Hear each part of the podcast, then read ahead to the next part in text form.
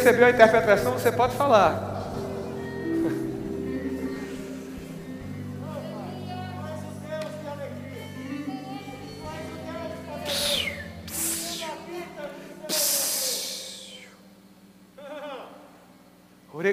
Pode falar, minha irmã.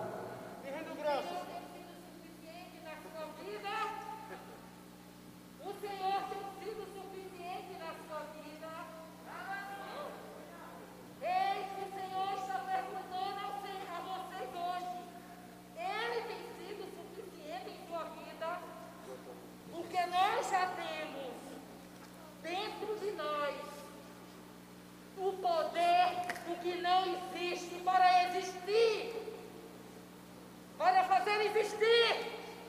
Agora você tem que crer e falar com a sua boca, porque eu sou o suficiente na sua vida. Nada mais aqui é suficiente, porque todas as coisas passarão.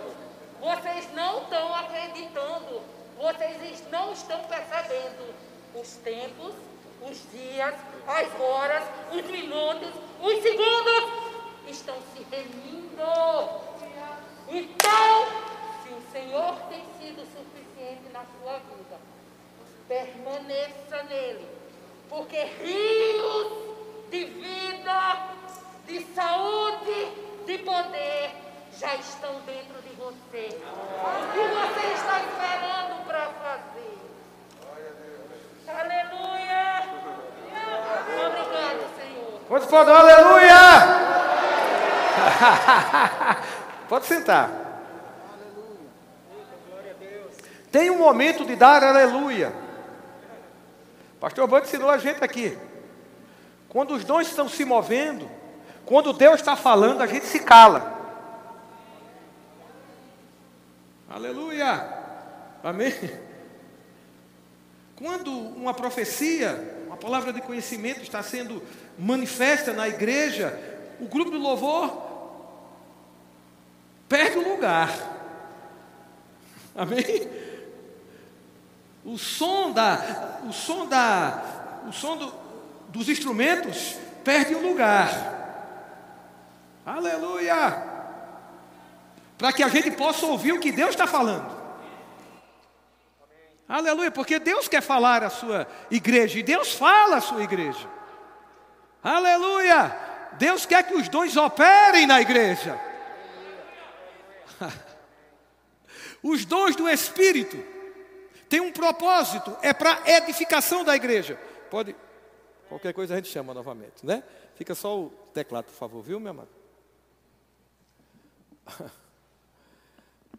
É para edificação da igreja. Esse é o propósito dos dons. Deus precisa encontrar esse propósito no meu e no seu coração. Porque se houver um outro propósito, não, não é lugar para os dois operarem. Não há lugar. A Bíblia diz que nós devemos desejar os dons do Espírito. E isso é bíblico, desejar. Não queira se eximir de responsabilidade, dizer, não, mas eu não quero operar nos dons do Espírito. A Bíblia manda, a Bíblia instrui para que nós desejemos os dons do Espírito. E que a gente progrida. Pelo que fala em outra língua, ore para interpretar. Isso é progresso. Mas Deus precisa encontrar um desejo genuíno. E esse desejo genuíno pela operação dos dons é quando esse desejo está fundamentado no propósito pelo qual os dons devem operar. E o propósito da operação dos dons é a edificação da igreja. O propósito da edificação dos dons, da, da manifestação dos dons, não é para que a gente, como ministro, encontre aceitação nos eventos que estão pela frente.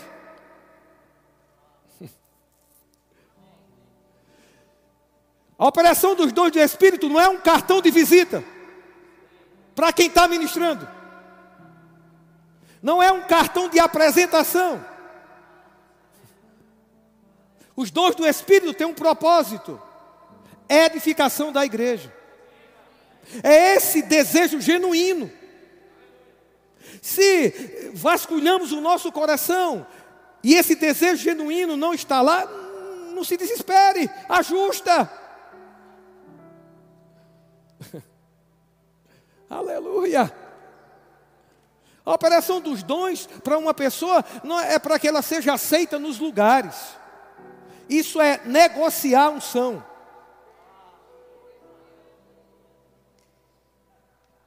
Aleluia. Apresento os dons, opero nos dons e esse é meu cartão de visita.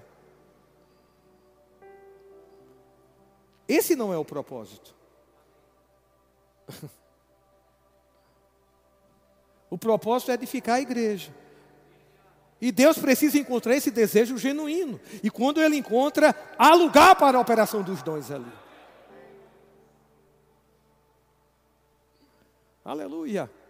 Deus tem sempre propósito em tudo que Ele estabelece. Para quem você quer ficar rico? Para que eu quero ficar rico? Tem um propósito para toda generosidade. Deus precisa encontrar esse propósito. Enriquecendo-vos em tudo para toda generosidade. Deus precisa encontrar o propósito. É um ambiente onde Deus vai se manifestar quando o nosso coração está alinhado ao propósito do coração dele. Aleluia. Como é culto do Espírito, não é culto para o Espírito, porque se fosse culto para o Espírito, nós estaríamos ministrando a Ele. Mas como é culto do Espírito, então Ele ministra a nós. Então Ele é quem governa o culto, não é? Pelo menos a proposta é essa. E até pelo enunciado, culto do, né? Estou certo aí, Magdalena? Do Espírito, então é Ele que governa. É Ele ministrando a gente. Teve um momento da gente ministrar a Ele. Agora, nós, Ele ministra a nós, porque é culto do Espírito. Aleluia! Amém? Não se esconda na caverna. É tempo de sair da caverna. É tempo de assumir, você assumir aquilo que Deus te chamou para fazer. Elias foi para a caverna, achando que tinha feito tudo. E por causa de uma ameaça, ele pediu a morte para si e foi para uma caverna. Caverna é lugar frio, escuro. E Deus enviou um anjo. E o anjo colocou pão e água. Tocou nele, ele comeu e voltou a dormir. Quantos aqui, ou quem está ouvindo, quantas vezes Deus enviou um anjo para você? falando a mesma coisa. Come e bebe. Pão e água, palavra e espírito. É bom a gente viver de pão e água. Alguém perguntar como é que você está, você vai dizer, eu estou a pão e água. palavra e espírito. Foi isso que o anjo colocou lá, ele comeu e voltou a dormir. Isso tem um ensinamento para nós. Deus sempre via a sua palavra para mim e para você. Deus está sempre nos despertando. Porque Ele tem interesse que eu e você corramos a nossa carreira. Aleluia! Mas às vezes Deus fala e a gente volta a dormir. Mas Deus veio segunda vez, o mesmo anjo, colocou água, pão e água. E às vezes a gente fica esperando uma nova palavra de Deus, quanto já tem tantas velhas palavras que ainda não atendemos. Queremos uma nova. Mas aquilo que nós não atendemos, do que já sabemos da vontade de Deus, vamos nos concentrar nisso. Vamos dar respostas a Deus. É tempo de dar respostas a Deus. Aleluia! É tempo, vou dizer de novo, de dar respostas a Deus. Aleluia! O anjo, ele acordou, e o anjo disse: Come e bebe, porque a jornada é sobremodo longa. Quando a gente fala sobremodo longa, eu ficava imaginando que era causticante essa jornada, era pesada. Não é porque tinha muita coisa para fazer ainda. Elias tinha desistido, Deus não. E ele come, e ele toma água e come do pão, e ele anda 40 dias e 40 noites, com pão e água. Mas ele volta para a caverna. Uma outra, mas era uma caverna. Agora entenda: na terceira vez, Deus não enviou um anjo, foi Deus. Deus foi falar com ele. E quando Deus foi falar com ele, Deus não disse assim: põe água, come e bebe. Não, Deus disse para ele: o que você está fazendo aqui?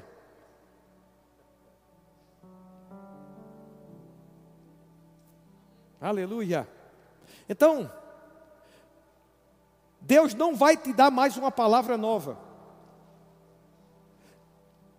Você já tem demais. Talvez você chegou aqui para uma palavra nova. Deus está levantando as palavras antigas que Ele te deu. Que se ainda não foi dado resposta, é nova. E que você carregue, eu carrego no meu coração. E ele não vai dizer, olha, é, tem pão e água. Não, não é falta de pão e água, não. É falta de resposta. E ele vai dizer, o que é que você ainda está fazendo aí? Nós que somos bons em justificativas, nós já devemos ter uma. O ser humano é especialista em justificativa. E a gente sempre procura uma justificativa para sair bem na foto.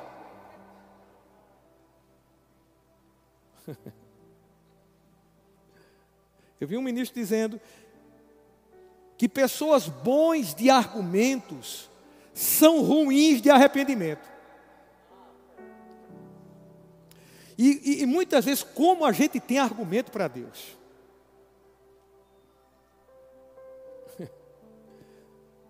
Deus falou: Eu não sou suficiente para você.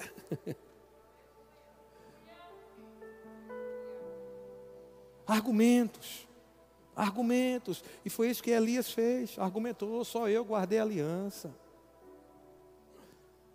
Justificativa. Deus disse de novo: O que tu fazes aí, Elias? Continuou com a mesma justificativa. E Deus disse: Tudo bem, estou parafraseando. Você vai ungir Jeú como rei, né? Outro como sacerdote. E você vai ungir Eliseu em teu lugar. Que é que você entende em teu lugar?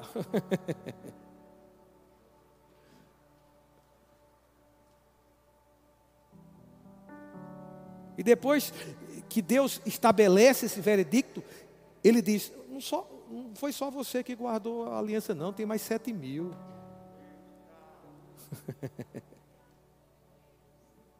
Deus nem disse a ele antes. E ele falou duas vezes sobre isso, só eu guardei. Mas Deus tinha uma informação que ele não tinha. E essa foi a justificativa dele. Deus quer tirar pessoas da caverna. Aleluia!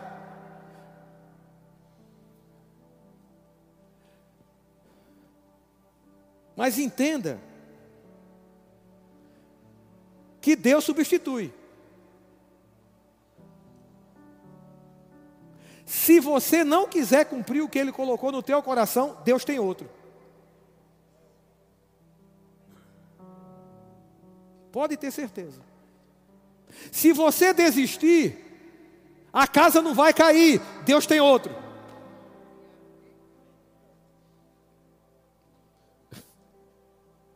Porque Deus não se submete aos nossos caprichos. Deus não vai se submeter a capricho nenhum dos seus filhos. E às vezes estamos cheios de caprichos. Só, só queremos fazer o que queremos fazer. Batemos o pezinho como criança mimada quando algo é feito que vai de encontro à nossa vontade. Abandonamos o posto porque a nossa vontade não foi alcançada. Isso é capricho. Porque a nossa ideia não foi aceita. Eu também não participo mais desse grupo. Isso é capricho. Se não participar, Deus levanta outro. E a casa nunca vai cair. O plano de Deus nunca vai deixar de ser realizado, porque batemos o pé e dizemos: Eu não vou fazer. Tudo bem se você não quiser fazer, outro vai ser levantado para fazer em teu lugar. Aleluia! Eu dou aleluia por isso.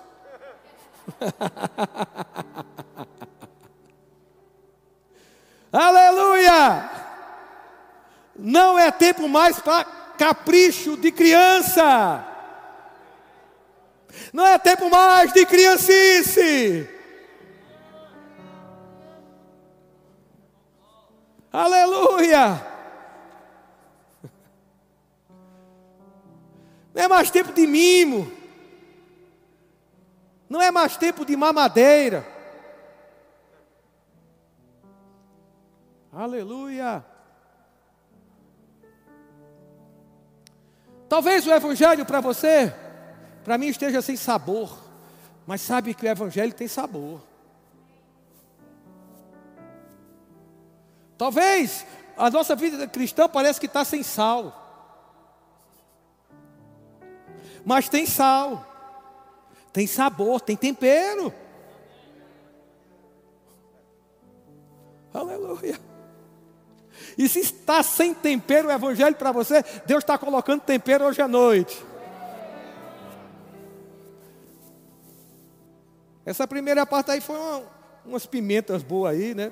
Pinga fogo, pimentas pinga fogo. Gota picante. Mas isso é colocando tempero. Aleluia, para que você saia da caverna, levanta-te.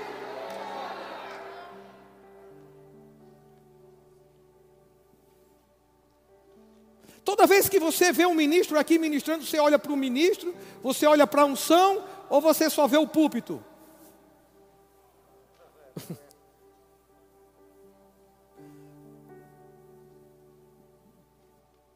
E talvez você está desanimado porque você acha que sua chance não chegou. E tem pessoas chegando Pessoas mais novas chegando e está passando à tua frente. Mas por que está passando à frente? Porque não está com mimo nem com capricho. Quer fazer a vontade de Deus. Está com o coração certo. E sabe que o tempo vai passando. Quando a gente acha que não está dando chance no meu ministério naquilo que Deus me colocou para fazer, ninguém me chama para o púlpito. Isso vai inflamando, inflamando, daqui a pouco os olhos estão inflamados. E tem algo muito perigoso, que Deus quer trazer remédio nessa noite. Vou te dizer algo. Inflamação retida é perigoso. É, é aquela inflamação que, que é promovida por dentro de nós que ninguém sabe. Que só a gente conclui, só a gente pensa sobre aquilo. Estou falando de inflamação. E quando isso toma conta do corpo, os olhos começam a ficar inflamados. E a gente começa a ver defeito em tudo quanto é canto. A gente começa a achar que a liderança está perseguindo porque não dá chance, quando na verdade é a condição do coração que impede da chance, chance chegar. Não busque o lugar da sua chance. Busque a chance que Deus te dá no lugar onde Ele quer que você fique, mesmo que seja lá nos bastidores mesmo que você tenha tido uma visão, que você vai estar diante de multidões, se ainda não é tempo, se contenta com o que você faz agora, e seja fiel. Infidelidade impede você progredir dentro do plano de Deus. Pular de galho em galho impede o fluir do plano de Deus para nós. O melhor lugar para nós é o lugar onde Deus quer que a gente fique. É ali onde a gente vai frutificar. E para isso, eu e você precisamos de comunhão com Deus, para, ter, para termos afinidade com a Sua vontade e os passos que Ele quer que a gente dê, dentro da história que Ele escreveu para cada um, dentro da vocação que Ele deu para cada um. Aleluia!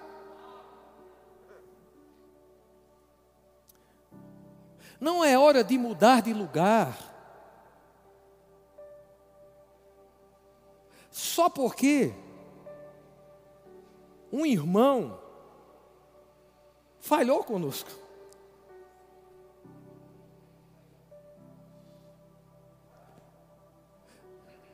Não é hora. Eu preciso amadurecer ali. Porque se eu mudo de lugar por causa das pessoas, onde eu chegar, onde eu chegar, eu vou ter os mesmos problemas e vou reagir da mesma forma.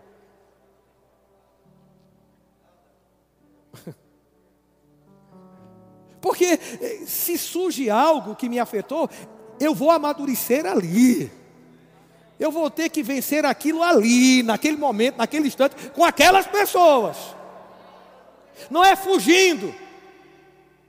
Aleluia! Deus pode ter direções para nós, de um lugar para outro. Eu saí daqui, eu não tinha motivo nenhum de sair daqui. Nenhum, nenhum. Nem minha família. Mas eu compreendi a vontade de Deus, estou dando meu testemunho. Um dia eu desci ali daquela sala, olhei para aqui e o Senhor me disse: Olhe tudo isso, porque você não vai passar mais muito tempo aqui vendo essas coisas. E eu entendi, está chegando o tempo. e me deu um friozinho de saudade. Eu tive saudade antecipada. Mas eu disse ao Senhor: Senhor, eu quero fazer a tua vontade e eu vou perseguir a tua vontade. Todo dia eu oro, Senhor, me conceda espírito de revelação e sabedoria no pleno conhecimento da Sua vontade. Para que isso? Por que isso? Porque eu quero cumprir a vontade de Deus. Me conceda que eu transborde do pleno conhecimento da Sua vontade, em toda sabedoria e entendimento espiritual, para que eu ande de modo digno do Senhor, agradando-te em tudo, crescendo no pleno conhecimento de Deus. É a oração que Paulo fez que precisamos fazer. E por que às vezes não fazemos? Talvez a gente não esteja tão consciente, não é, eh, de fazer a vontade de Deus. Porque quando a gente quer fazer a vontade de Deus, aleluia, a gente busca essa vontade esclarecida. E Deus tem interesse de deixar esclarecida a vontade dele para você. Aleluia. E quando eu saí daqui, Minha esposa falou: Como você é fácil de cortar raízes.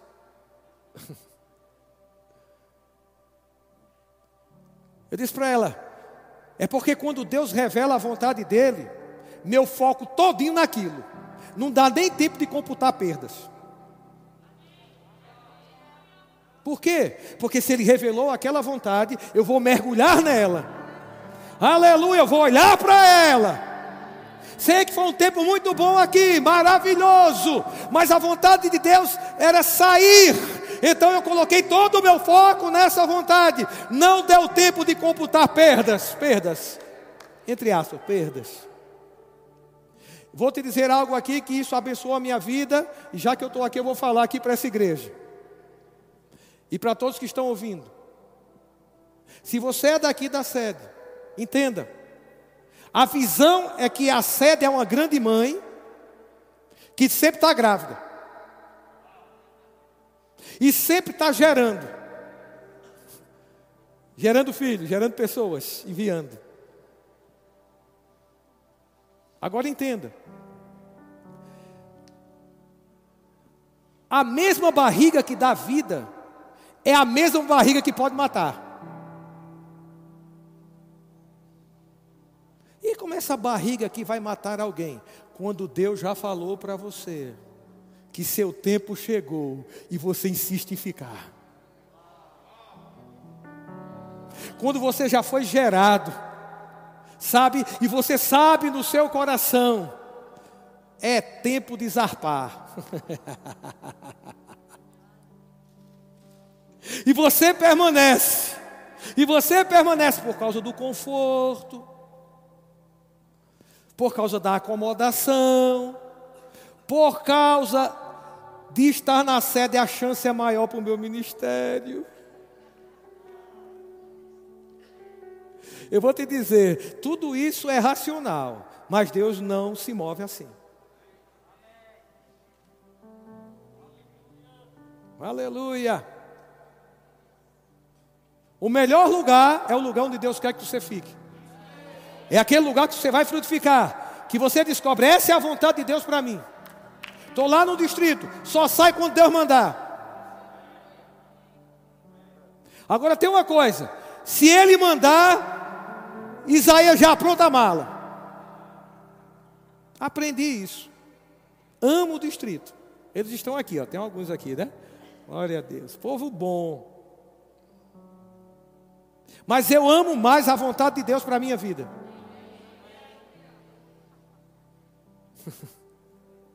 Aleluia. Amo Campina Grande, mas amo mais a vontade de Deus do que Campina Grande, meu amado. Nasci aqui, Vila Castelo Branco, bairro maravilhoso. Todo mundo que foi da Vila Castelo Branco é pedra 90.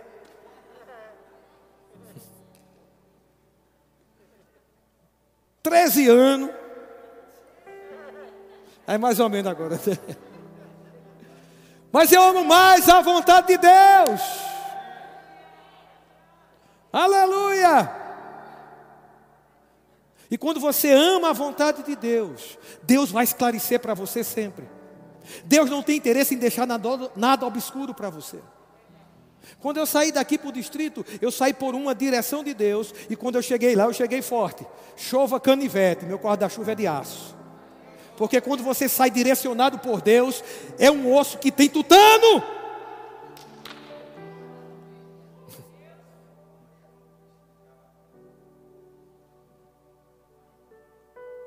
Aleluia!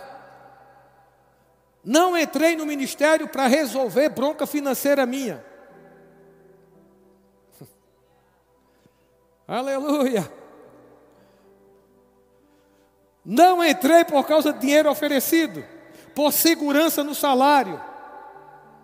Quando eu decidi tempo integral, foi porque Deus tinha me dito anos atrás: eu vou financiar o seu ministério. E eu carreguei essa palavra e carrego até hoje.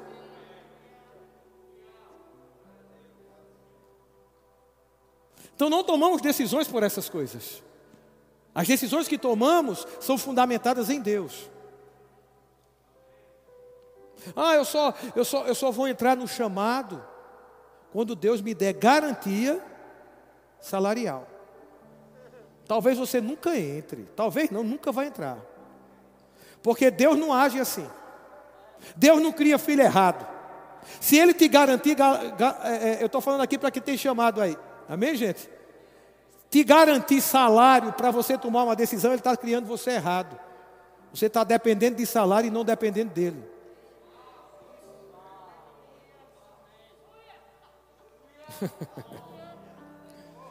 Aleluia!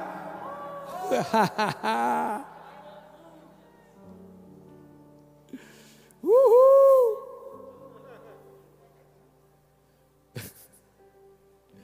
Como é bom tomar decisões centradas em Deus. Como é bom. Sabe, o desafio é grande, mas você está centrado em Deus. Uma tempestade se torna um copo com água.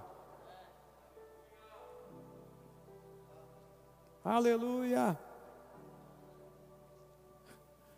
Deus está colocando tempero na tua vida, na minha vida, na vontade dEle para mim e para você, para você cumprir toda a vontade de Deus.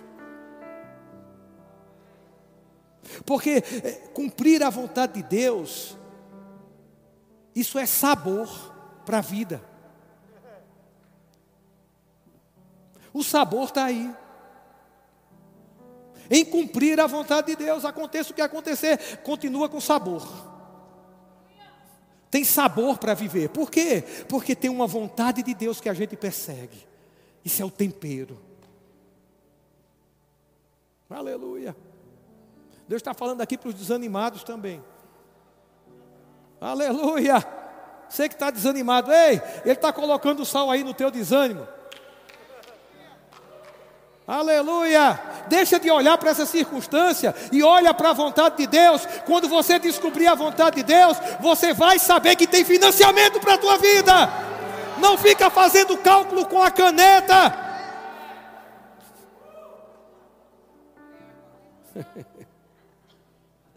O desânimo está aí, você está calculando com a caneta. Eu sei que planejamento é bom. Amém. Não estou tirando isso, planejamento. Mas para fazer a vontade de Deus, muitas vezes essa caneta azul tem que ser jogada fora. Porque a conta não bate. A conta não bate. Aleluia! Amém. Então não fica com medo que tua família vai passar fome. Isso é mentira do cão. Você não vai passar fome, você vai pagar as contas, mas como? Confiando em Deus, confiando nele. Ele vai financiar as minhas contas. Por quê? Porque eu estou no centro da vontade dele. E quando eu estou no centro da vontade dele, você também, ele se responsabiliza em pagar a conta. Quando estou fora, você paga. E aí fica pesado. Porque a gente vai encontrar situações que a gente vai olhar para nós mesmos e não temos estrutura para enfrentar aquilo. Mas quando estamos no centro da vontade de Deus, como dizia Gilson Lima, chove canivete, meu guarda-chuva é de aço.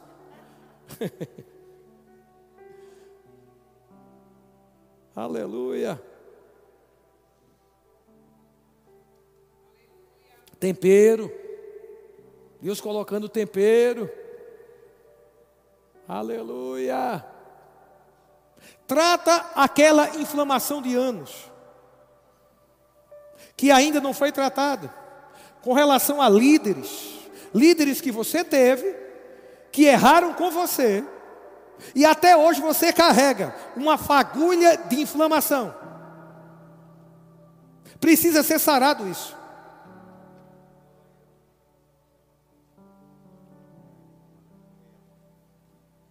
Aleluia.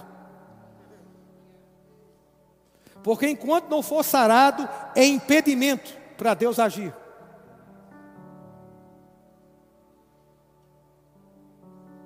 Para de falar mal daqueles que erraram com você. Porque isso é impedimento. Isso não é ambiente para Deus se mover. Não é que ele não pode, é porque não é que ele não quer, ele não pode. Aleluia. Você é quem guarda o seu coração. Aleluia. Eu me lembro de um episódio, anos atrás, num acampamento em que o pastor João falou comigo para me treinar como pastor auxiliar. Justamente naquele acampamento. Eu me lembro, um sábado à noite, terminamos um culto abençoado lá no Trabalhador. E eu vinha subindo as escadas ali da arquibancada, que era na quadra. E quando eu levantei a cabeça, um irmão disse assim para mim: Eu não acredito nessa sua alegria.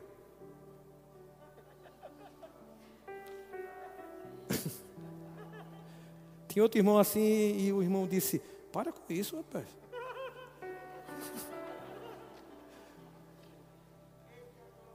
Aí você pode dizer: Um irmão disse: Gente, ei, estamos sendo aperfeiçoados. Eu erro também com as pessoas. Mas a gente se inflama muito quando as pessoas erram com a gente. E aí a gente quer juízo para as pessoas e quando a gente erra, a gente quer misericórdia.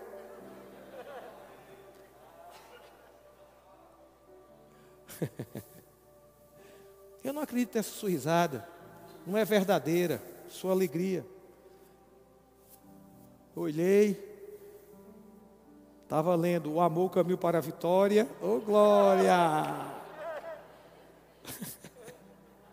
Não falei nada, mas minha alma gritou. Quero te ensinar algo. Quando tua alma gritar, é hora de ficar calado.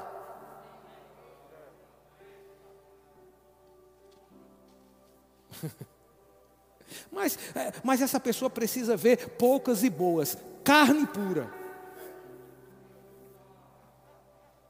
Deixa passar, deixa, trata a tua alma, coloque ela no colo, sabe, consola ela e depois você vai tratar sobre o assunto.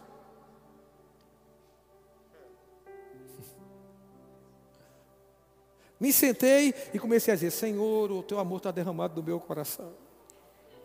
Comecei a me ministrar. A gente precisa aprender a se ministrar. A gente está tão interessado em ministrar os outros que a gente esquece de se ministrar. Se ministrar com a palavra. Alma querida, alma amada, aquieta-te, saiba que o Senhor é Deus. Aleluia. E eu comecei a dizer: Eu amo esse irmão, eu amo esse irmão, eu amo. E fui para casa. No outro dia, uma jovem chegou para mim e disse: Isaías, Deus me acordou seis da manhã para orar por você. E ele disse algo. Mas eu só vou te dizer no culto dos jovens, à tarde. Quando alguém diz para você que Deus falou algo ao teu respeito, como é que você fica? Ah, eu quero saber. É meu pai que falou para alguém a meu respeito, eu quero saber. Fiquei naquela expectativa, três da tarde do culto, terminou o culto. Aquela jovem veio e ela disse: seis horas da manhã acordei. Deus disse: ore por Isaías. Aí eu disse para ela, ele me chamou pelo nome, foi, ele disse: foi. Eita glória! Aleluia! Que maravilha!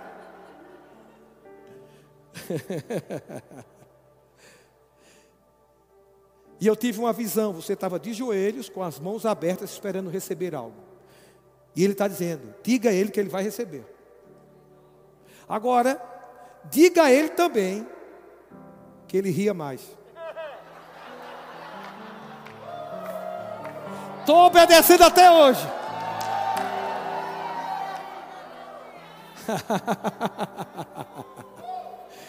Só quem estava naquele ambiente no sábado à noite era eu, o irmão e mais outro irmão. E Deus. Agora, por que eu estou dizendo isso? Porque nesse, na segunda pela manhã, pastor João nos chamou. E nos comunicou e fez o convite para a gente ser separado para treinamento no ministério. Quando você carrega uma vocação, há um desejo enorme de você progredir ou não. Mas eu quero te ensinar algo aqui. Se eu não tivesse guardado meu coração naquela noite, Amém. Aleluia. Se eu não tivesse sabido lidar com aquela situação, de uma falha um irmão querido, amém? Do irmão, gente boa, mas naquele momento não foi. Mas isso não quer dizer que agora a gente o classifica como um criminoso. Amém, gente? Tem virtudes nele. Às vezes, só porque um, uma liderança não atendeu a nossa vontade, aquela liderança, liderança que nos ajudou tanto deixa de ser, passa a ser uma pessoa não grata. Por causa de uma situação só, foi esquecido tantas outras. E a ingratidão começou a tomar conta do coração. E ingratidão é impedimento para Deus se mover. Aleluia!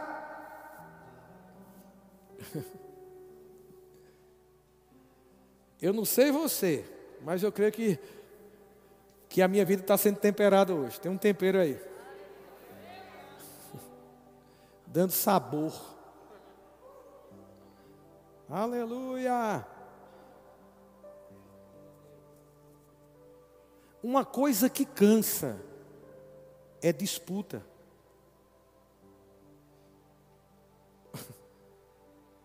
Está disputando. Quem faz melhor?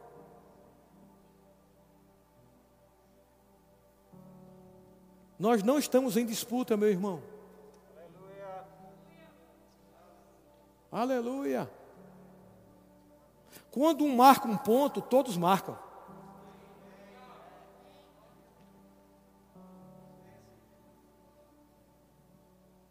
Aleluia.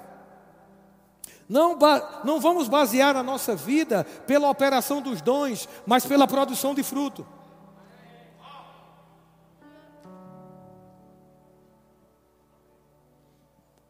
Jesus falou, alguns chegaram e disseram: Senhor, Senhor, nós operamos em milagres, não é assim? Então eram pessoas que conheciam ele, ou não? Operaram nos dons, expulsaram demônios. Foi esse relato que eles fizeram. E eles chegaram com essa bagagem diante do Senhor. Gente, o quanto é ruim a gente fazer algo e a gente pensar que está, entenda essa palavra, abafando.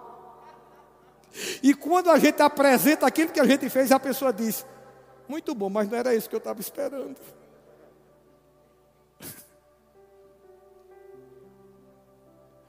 Já passou, você já passou por isso? Esses homens passaram no que Jesus falou. Jesus disse assim: Eu, eu não vos conheço.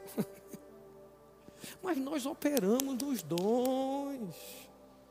Qual foi a bagagem que eles foram apresentar a Jesus? Dos dons. Quando na realidade Jesus disse: Eu vos escolhi para que vades e deis fruto. Agora, o equilíbrio entre frutos e os dons é maravilha, quantos sabem disso? Mas eu não posso basear a minha vida e a vida ministerial na operação dos dons, nem você, é na produção do fruto. Porque é isso que Jesus estava esperando.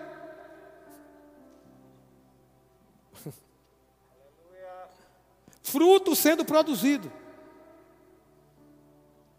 Porque quando a gente quando é produzido fruto, somos nós que estamos operando nisso. E isso tem valia diante de Deus, porque fui, fomos nós que produzimos. Mas a operação dos dons não é você que produz, é o Espírito Santo que produz através de você. Aleluia. Então não precisamos disputar. Cada um corre a sua carreira, cada um com a sua vocação. Quem chegar leva o prêmio. Não é a questão quem chega primeiro, é uma questão quem chegar. Quem chegar leva o prêmio, meu amado. Como isso é bom. Porque isso evita disputa.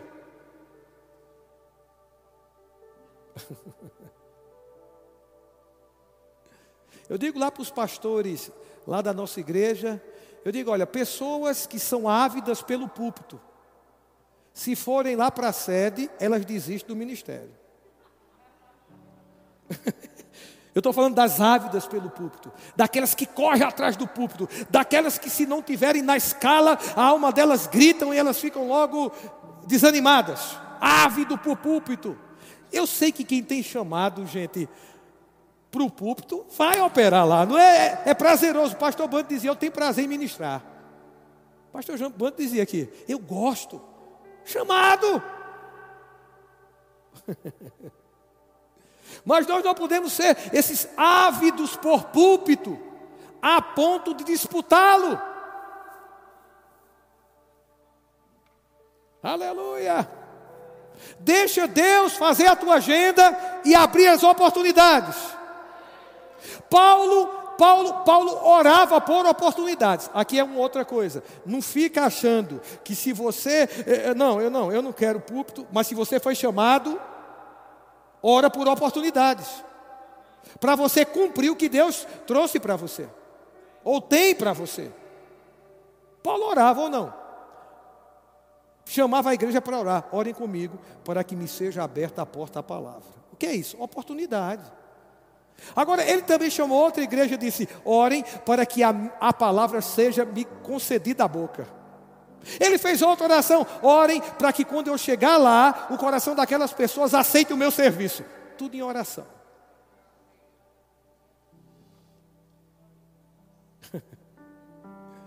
Então, quando a gente está correndo atrás de oportunidades, brigando por oportunidades, não vai ser a agenda de Deus que vai ser feita.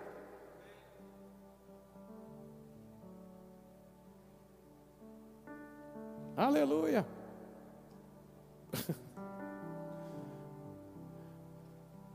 E é melhor a agenda dele. Eu digo para eles lá: se ávido por, por púlpito, se for para a sede, desiste. Não é assim, pastor Tiago? Por quê? Muitos ministros, meu amado. É um púlpito só. Aqui chega um ministro de fora, não é que é dada a oportunidade, aí você senta aí e fica olhando para cá. Todo mundo. Até Isaías veio lá do distrito terça-feira. Quem és tu? Quem fostes tu? E eu aqui há tanto tempo. Ó oh, vida, ó oh, azar.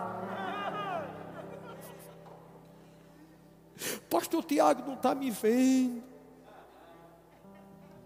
Eu acenando, me apresentando, olha eu aqui, olha eu aqui.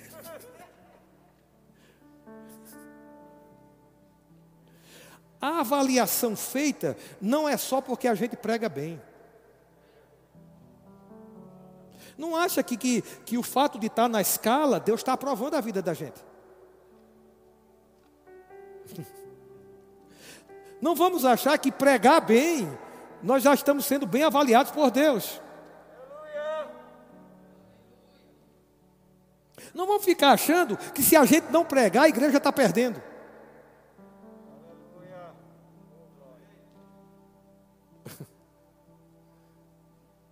Estou dizendo nesse sentido, nesse ambiente de disputa. Aleluia. Vou encerrar com isso agora. Eu ficou mais saboroso para mim o evangelho.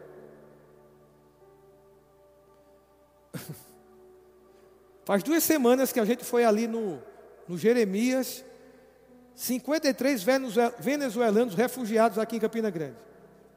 Estão lá. E nós fomos lá evangelizar. E ministramos a palavra para eles. 18 pessoas receberam Jesus.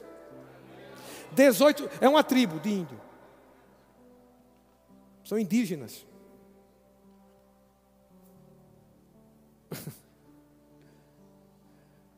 E eu senti o sabor do Evangelho daquilo que a gente adquire sentado aqui, sabe, sendo edificado pelos dons ministeriais, não é assim? Sendo aperfeiçoado, sendo edificado pelos dons do Espírito. Mas eu vou te dizer, não é, não é para ficar aqui dentro isso. Isso é para ir lá para fora. O sabor do Evangelho está no ID. Talvez agora alguém se levante e vá embora. Porque quando a gente fala essa palavra aí, parece que dói nos nossos ouvidos, né? Mas o sabor está aí.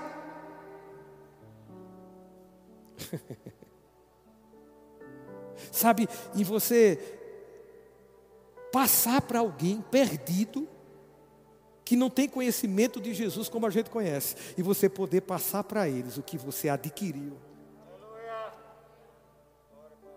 Sabe? E aquelas pessoas que estavam perdidas com a eternidade comprometida, você saber que naquela hora a eternidade daquelas pessoas foram mudadas. E quando eu saí naquele sábado à tarde, Deus começou a tratar algumas coisas comigo, e eu comecei a refletir, e, e me veio algo. Um sábado à tarde, com direito a repouso, não pode concorrer com o desconforto de abdicar desse direito por causa de uma eternidade em jogo.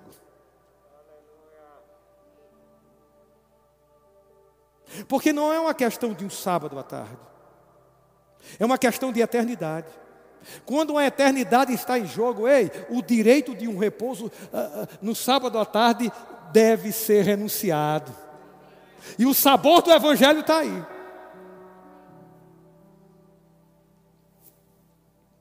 Talvez a gente, nós estejamos cansados, fazemos muita coisa, devemos continuar fazendo muita coisa na igreja. Mas talvez, se nós não carregarmos esse propósito do coração de Deus, de alcançar o perdido, fique sem sabor.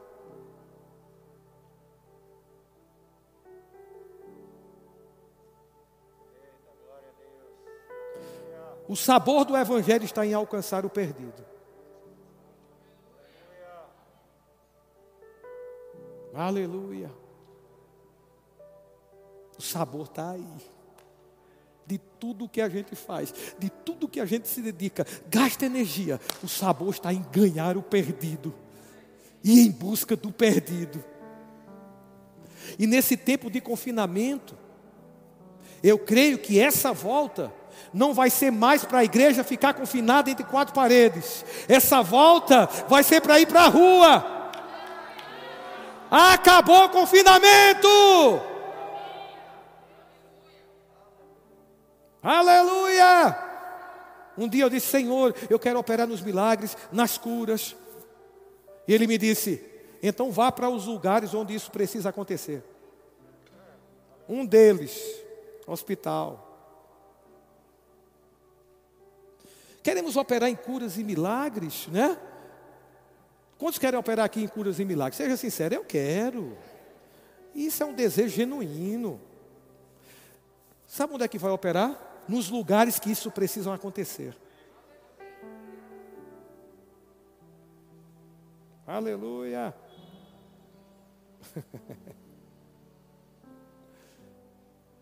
Eu creio que nesses últimos dias esse ir vai ficar mais forte para a igreja.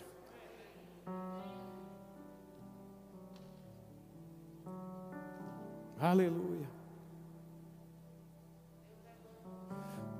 Tem tantas características que se apresentam para uma pessoa cheia do Espírito, né? a gente vê na Bíblia em Atos: sabedoria, Estevão. Ele falava coisas que as pessoas, que quem, quem contendia contra ele, se perdia.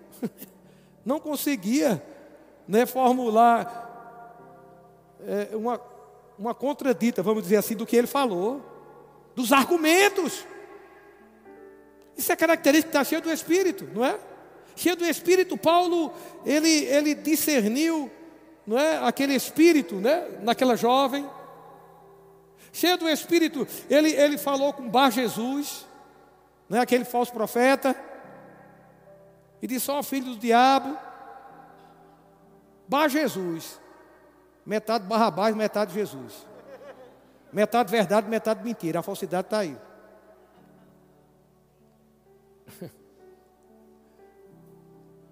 Aleluia. E tem tantas características de Estevão, cheio do Espírito, cheio do Espírito, Estevão agiu como Jesus agiu na cruz quando estava morrendo. Perdoou aqueles que estavam o apedrejando, Jesus também. Cheio do Espírito, a gente vai ficar mais parecido com Cristo. Porque o Espírito veio para exibir a glória de Cristo. E o que é exibir? Manifestar a glória. E o que é a glória de Jesus? Tudo que Ele é, tem, pode, em manifestação. O Espírito Santo veio para exibir a glória. Ele veio para me glorificar, Jesus disse, exibir a glória. Através de mim e de você. Aonde? Na rua, nos guetos, nas favelas. exibir a glória.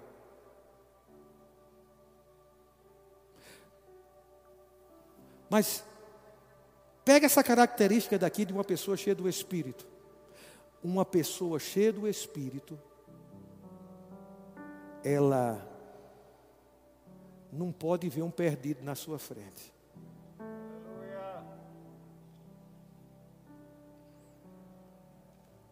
Quando desejarmos buscar o perdido, quando houver esse desejo genuíno no ID, pode estar certo, estamos cheios do Espírito.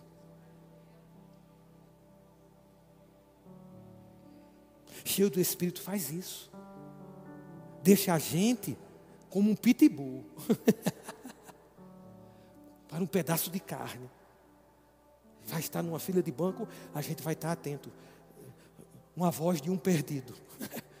Já chego junto.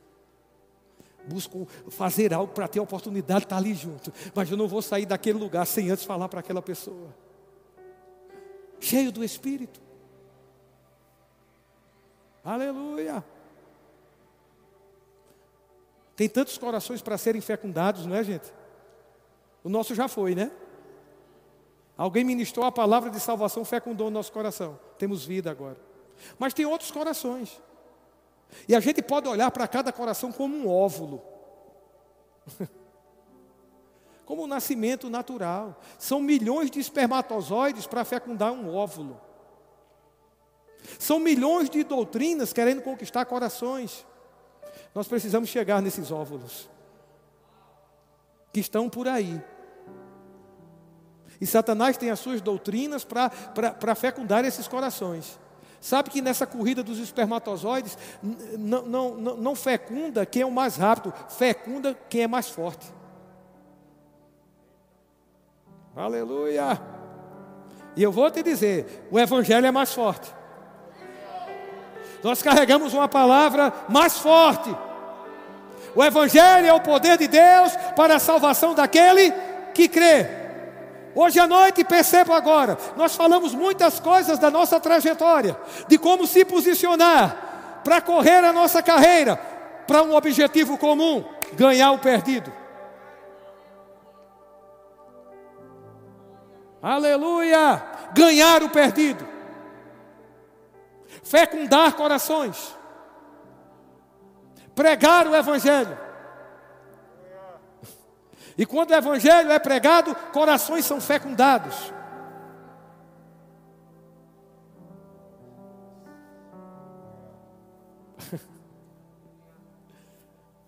Sabe quando você pega, prega Jesus para uma pessoa, o sangue daquela pessoa não vai ser requerido de você nem de mim. Porque quando uma mulher está no período de ovulação e não há uma, uma fecundação no óvulo, o que acontece? Sangramento. Não é assim? Porque não foi fecundado o óvulo. Mas quando o óvulo é fecundado, o sangramento para. Aleluia. Jesus foi fecundado quando ressuscitou. Aleluia. Não precisa mais derramamento de sangue. Mas tem muitas vidas se esvaindo por aí que precisam receber a fecundação a palavra de salvação. E quando elas recebem a palavra, o sangue estanca. Aquela vida que estava se esvaindo para uma eternidade no inferno. É mudado essa direção. Porque é uma questão de eternidade. Não é uma questão de um sábado à tarde, de um domingo à tarde. Velhas tardes de domingo, quanta alegria, belos tempos, velhos dias. Aquelas tardes de domingo de evangelismo. que saía da escola dominical, tinha um evangelismo, ganhar pessoas no hospital e, e, e, e ser rápido porque tinha um culto à noite. Aleluia. Sabor do Evangelho está no ídolo. Você está se preparando, Deus está te preparando, Deus está te capacitando, Deus está me capacitando. Ferramentas chegando, ferramentas chegando, ferramentas chegando. Somos uma bênção aqui na igreja, mas tem um objetivo: é alcançar pessoas e trazê-las para cá para serem abastecidas, eh, eh, serem qualificadas e irem buscar mais. Nos qualificamos aqui, vamos buscar mais. Esses que vieram são qualificados para buscar mais. Gente, vê a multiplicação aí. Aleluia. Quando Deus fez Adão e Eva, ele, ele os abençoou. Quantos abençoados tem aqui? É fato. Nós somos abençoados com toda sorte de bênção espiritual em Cristo. Isso é fato. Somos abençoados. Mas ele disse a Adão: sede fecundo. Não foi assim? Deu poder para procriar. Multiplique. Encha a terra. Foi isso que ele falou para Adão. Gente, o ID está aí. Para nós agora. Você e eu temos poder para fecundar.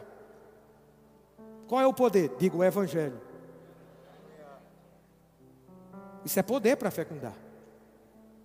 Multiplicar. Enche a terra de filhos. Vai ter quantos? Dez? Esse menino aí tem cara que vai ter dez filhos. Brincadeira, brincadeira, brincadeira. Isso é uma profetada, né? Recebesse como uma profetada, não foi? Mas a questão não, não, a questão agora não são filhos naturais, diga assim, filhos espirituais. O que é que Deus quer agora? Deus deu poder para você e para mim para fecundar. Fecundar os corações. Vamos multiplicar o quê? Multiplicar novos nascidos de Deus, encher a terra com novos nascidos de Deus. É isso. Tudo gira em torno disso. Aleluia!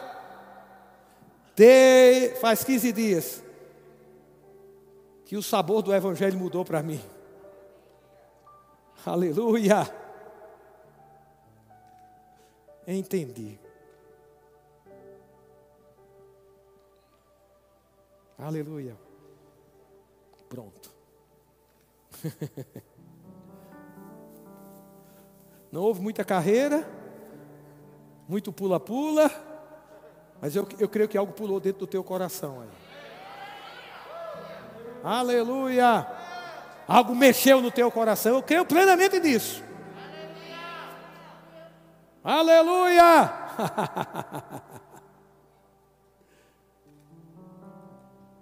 Deus tem expectativa em você. Deus sabe o que colocou dentro de você. Deus sabe o que você carrega. Deus sabe as ferramentas que Ele te deu.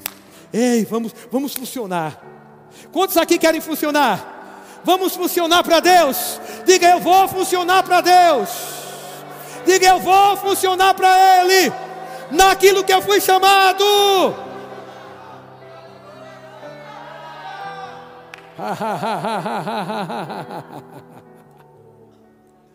Aleluia, Isaías vai funcionar. Vai funcionar.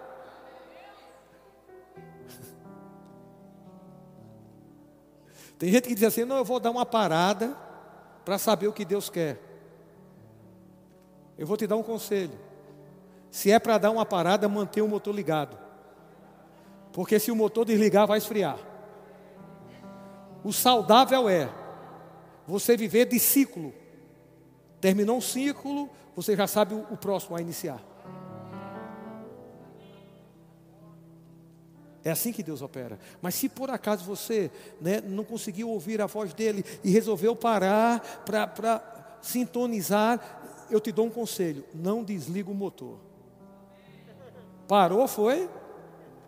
Manter o motor ligado, contando. Porque muitos desligaram e hoje estão frios. E aprenda algo. O plano de Deus é algo contínuo ciclo. Você termina um ciclo, já inicia outro. Você já sabe o que vai fazer. Você já sabe para onde vai. E eu vou te dizer, quando Deus muda de ciclo, você vai estar vivendo o melhor daquele momento. Você vai estar vendo o melhor. Você não tinha motivo nenhum de mudar de ciclo. E às vezes a mudança de ciclo tem cheiro de recomeço. Mas se é a vontade de Deus para você, você está progredindo. Que Deus abençoe.